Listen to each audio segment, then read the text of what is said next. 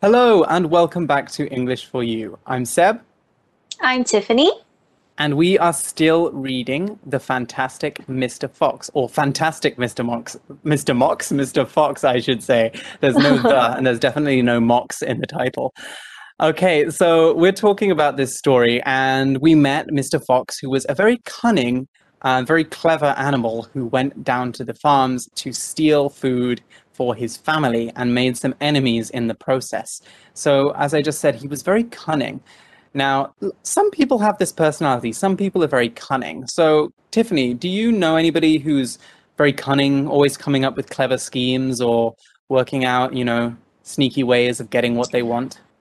Actually, I I do know someone, but I don't think it's a very very uh, good thing. Like, okay, he's a nice person, mm-hmm. but um, he did nothing wrong to me. He didn't try to scam me or trick me. But mm-hmm. I know that he was using his, you know, cleverness in the wrong way because um, I think he was doing something that's like borderline, maybe illegal. I would say.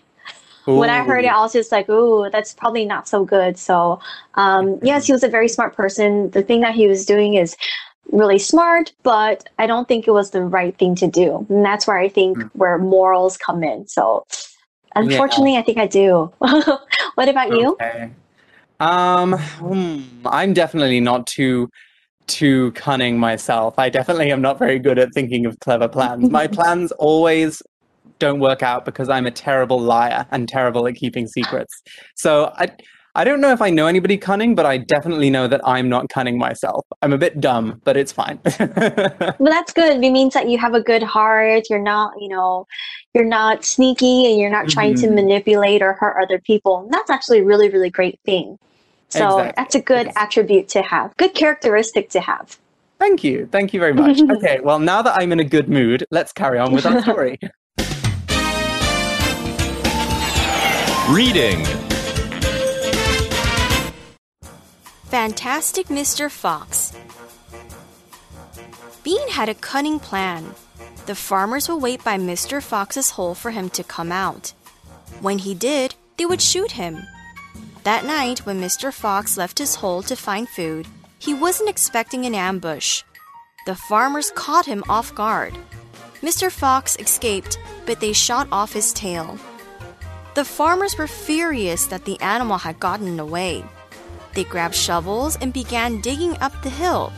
If they couldn't kill him above ground, they would kill him underground instead.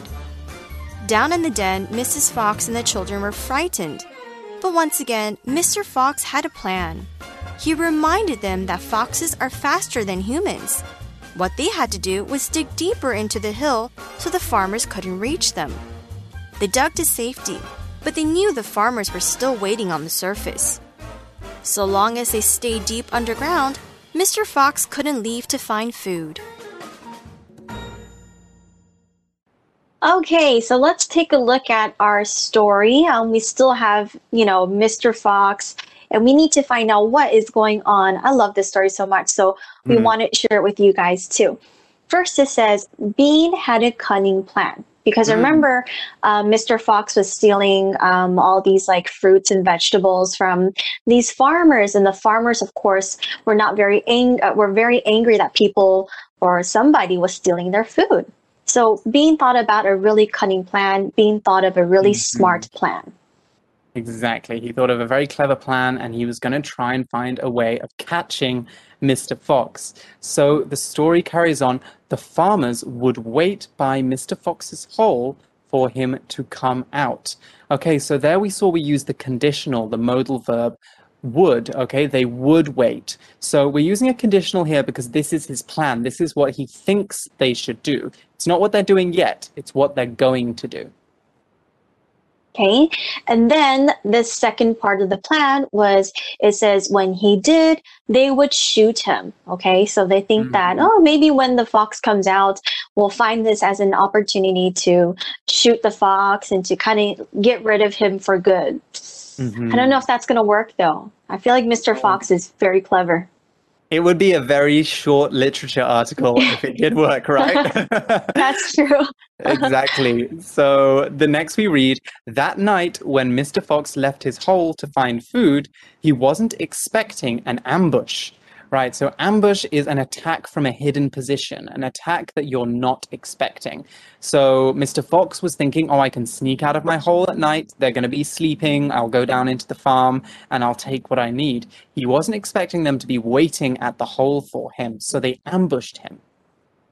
Uh oh. All right. So Mr. Mhm. Fox did not see that coming because next in the article it says the farmers caught him off guard. Okay.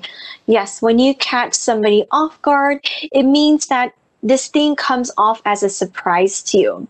Mm. Um, and, and it, sometimes it makes you really confused or you're not sure of what is going on. So I'm pretty sure Mr. Fox felt the same. Um, he thought it was, you know, just like a normal average day where he can go out and steal food, but he did not think, oh no, the farmers will be waiting here um, trying to attack me. So Mr. Fox were defin- uh, was definitely caught off guard. Okay, we Mm. can use um, catch to catch somebody off guard in a sentence like this. The announcement in May of going into level three COVID alert caught a lot of people off guard, right? People were not prepared. Um, people were like, oh no, what's going on? So a lot of people were definitely caught off guard. Were you caught off guard, Sam? Oh, I think I definitely was caught off guard. To be honest, Yeah. I was going to the beach that day when I found out that they were going to do the level three. So then I thought, oh no, I guess I guess this get is my as much last sun as I day. can. Yeah, I had lots of fun for one day, and since then I've been staying home. But oh, good. so it definitely caught me off guard. I wasn't expecting that it was going to be my last my last day of fun. Beach day. Anyway. Yeah. but we all i guess we all have to do that right anyway moving on with the story um, mr fox escaped but they shot off his tail. Ow okay so he escaped. That's a lot like the word the phrase we looked at yesterday that tiffany taught you get away. So escape and get away are very similar. If you escape you get away from danger. So you run away. So basically mr fox is alive. He didn't die um, and we have an example sentence of escape here. Luckily, Tammy and her kids managed to escape the terrible house fire. Okay, so they got away with their lives. Now, we said that he his tail was shot off. So when you shoot something off, you shoot it with a gun and a bit of it comes off, breaks off. So when they shot off his tail, basically his tail came off his body, which sounds very, very painful. It definitely does. Hmm. All right. But luckily, um, he did not die, and it wasn't like a fatal shot where Mr. Mhm. Fox could lose his life. Um, but here, next in the article, it says the farmers were furious that the animal had gotten away. Okay. Now, Mhm. furious just means to be very, very angry. And it's an emotion where you're just like fuming with flames, kind of angry. So they're Mhm. very angry that they did not catch Mr. Fox and that he actually had the chance to escape or to get away. Um, I know what you guys are thinking, okay? You hear the movie Fast and Furious, um, but here this Furious is a different thing. In the movie Mhm. The Fast and the Furious, Furious means like to be kind of violent or powerful. And I think what they're trying to describe is the cars being very powerful. So Furious has two different Mhm. meanings. Here it means to be very, very angry because they couldn't Mhm. catch him. Right. They really want to kill this fox. They want him to stop stealing from them. Um, so what do they do? They decide they're going to try something else. The story says they grabbed shovels and began digging up the hill. Okay, so when we grab something, we take it quickly in our hands. Okay, so you can almost picture them, you know, running into their sheds and picking up the shovels with their hands very quickly and running back to the hill. Here's another sen- another sentence that shows us how we can use grab. A text message appeared on Emma's phone, but she grabbed it off the table before anyone could see it. Okay, so she very quickly grabbed it off the table, like she's hiding something, like she doesn't want anybody to see what the message is. When we grab hold of something, that's a little bit different. When you grab hold of something, you normally hold it tightly for support. For example, Isaac felt dizzy and grabbed hold of my arm for, for support. Okay, he felt like he was going to fall over, so he grabbed onto me so he would have balance. Okay, so they're grabbing the shovels. What are shovels? Okay, well, let's take a look at the word shovel. Shovel is a tool you use to dig things up. And it mm-hmm. basically looks like a pointy spoon, but bigger, of course, because you have Yep. to dig for something in, mm-hmm. in the ground. So it's like a really big, pointy spoon. For example, we can use shovel in a sentence like this The thieves took a shovel to bury their treasure in the sand. Okay, so they don't want people finding it, so they took something to kind of hide it in the sand.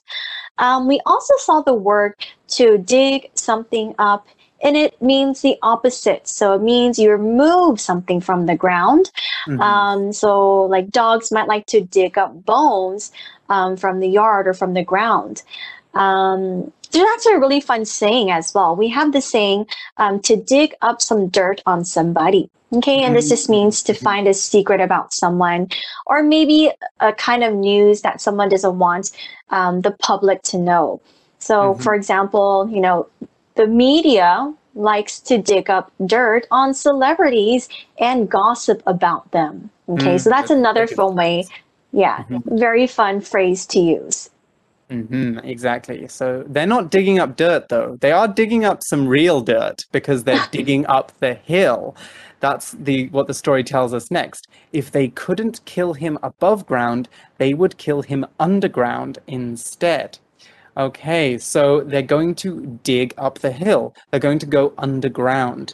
Underground is an adverb or an adjective. In this case, in the story, we're using it as an adverb. Okay, so literally, basically, what underground means is under the ground, going under the ground. So, as mentioned before, Mr. Fox and his family live in a den. They live under a tree on a hill behind the farmers' farms. So, basically, what they're planning on doing is going into that hill under the ground to catch them.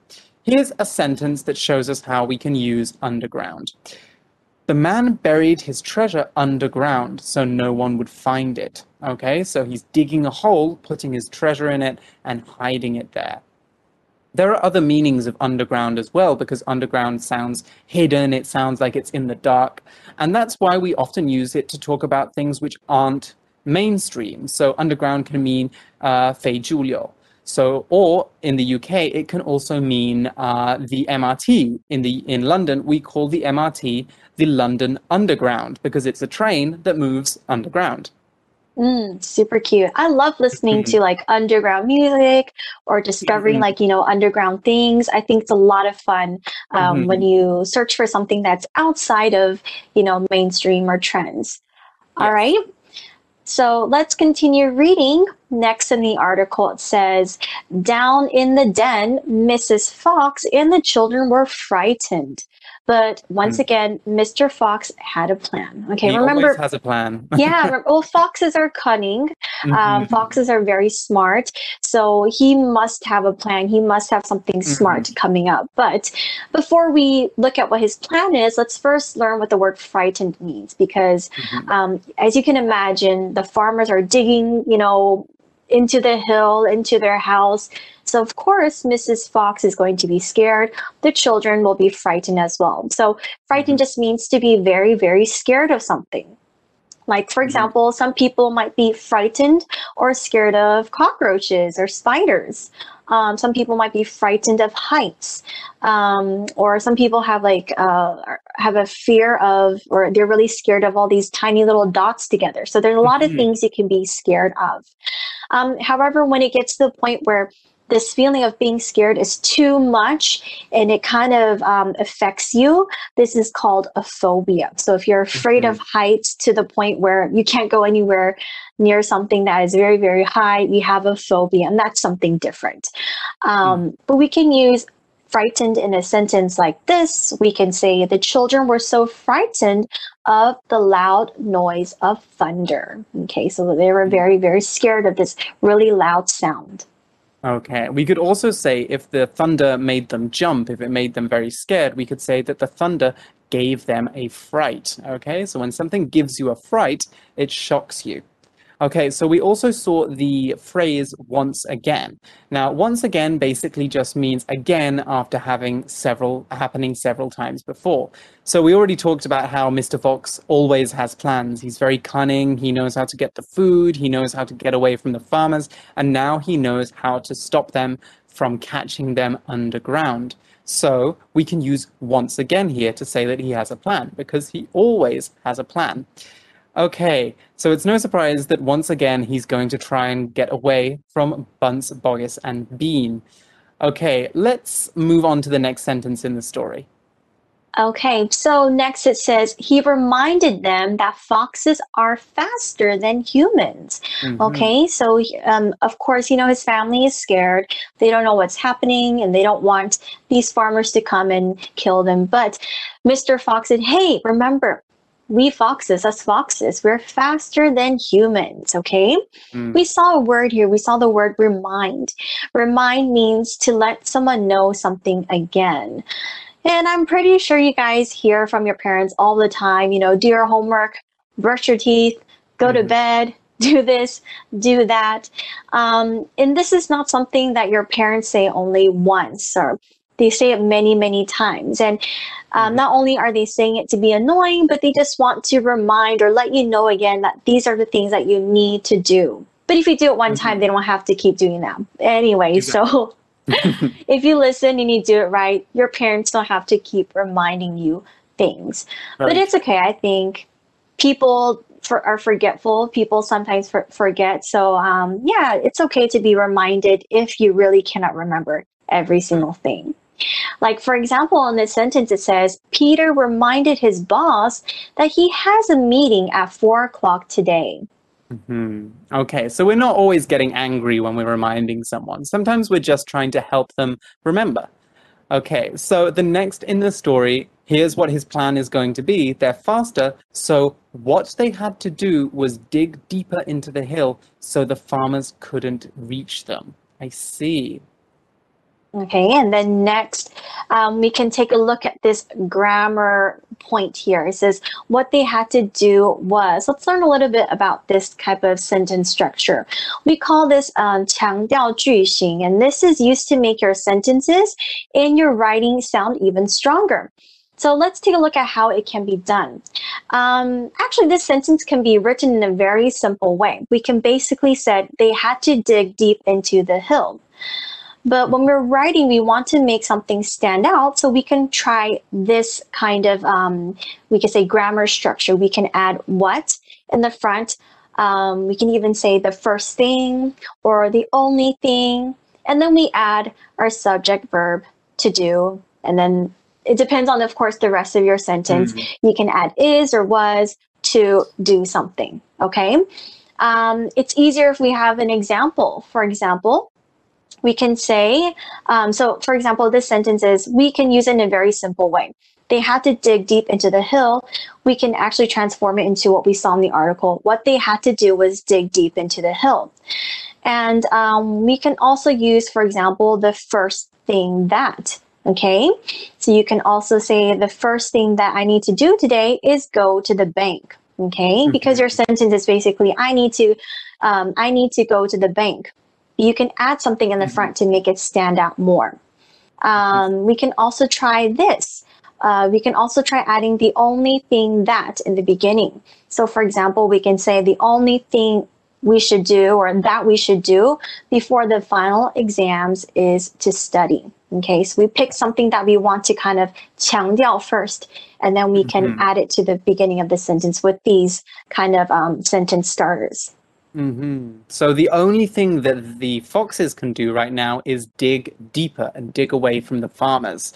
So they dug to safety. That's what the story says. They dug to safety, but they knew the farmers were still waiting on the surface. Mm, okay, let's continue reading. Let's see what's going to happen. It says, so long as they stayed deep underground, Mr. Fox couldn't leave to find food, right? Because if they came out out uh, um, of out of their house, then they have a chance of you know seeing the farmers and getting shot. Mhm. So the only thing they could do was keep going down. So they keep digging underground. here um, we see so or as long as. Mm-hmm, exactly. So, so or as long as means if one condition is met, something will happen. Okay, so so long as they stayed deep underground, if they stay deep underground, they will be safe. Here's another example of how we can use that.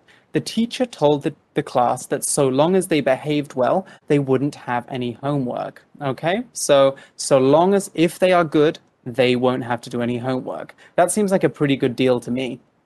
Mm, I agree. Yes. Okay, so let's stop here and check our For You chat question. And on day three, we will finish our story. For You Chat. Okay, so our For You chat question for today is Do you think hunting should be illegal? Why or why not? Hmm, that's a very good Ah, I- question. It is like I'm I'm definitely, you know, on the side where I do like animals and I don't think that in Mm. our modern day that they should be killed for fun. So Mhm. I do think that definitely um, in order to, you know, save the animals and stuff like that, I definitely think hunting should be illegal, especially in, you know, Africa. I know how people are um, trying to, you know, hunt for elephants and rhinoceroses Mhm. and even whales in in uh, I think it's in Japan as well. Hmm. Whales or dolphins, one of those. So I don't really believe um, hunting should be legal in our modern day. What about you? Hmm. I think that for the most part, I agree with you. I think that it's wrong to hunt animals that are endangered, so animals that there aren't many left of in the world. So we shouldn't hunt um, elephants, we shouldn't hunt whales, for example. I think sometimes there are some situations, like some cultures, for example, where they have like very long traditions and it's very important to them. But I think that's different to hunting for sport or hunting because you want like something nice on your wall, you know? So Yeah. I think it depends, but I'd say I agree with you. For the most part, I think hunting should be illegal. Mm, that's right. If Okay. you need to hunt Mhm. for food, that's different. But Yes, that is different. That is different. Okay, I think this is where we need to stop for today. We're going to join you tomorrow to finish the story. Can't wait. We'll see you then. Bye bye. bye. Vocabulary Review Escape. The door was left open, so the rat escaped from its cage. Grab. Sally tried to run, but the man grabbed her arm as she turned around. Shovel. Bill used his toy shovel to dig a hole in the beach sand. Underground. These animals can dig deep holes because they live underground. Frightened. Bats flew out of the forest and made the poor old woman feel frightened. Remind. I know you forget things, so let me remind you that today is Mother's Day. 智慧小补帖。 Ambush. Furious.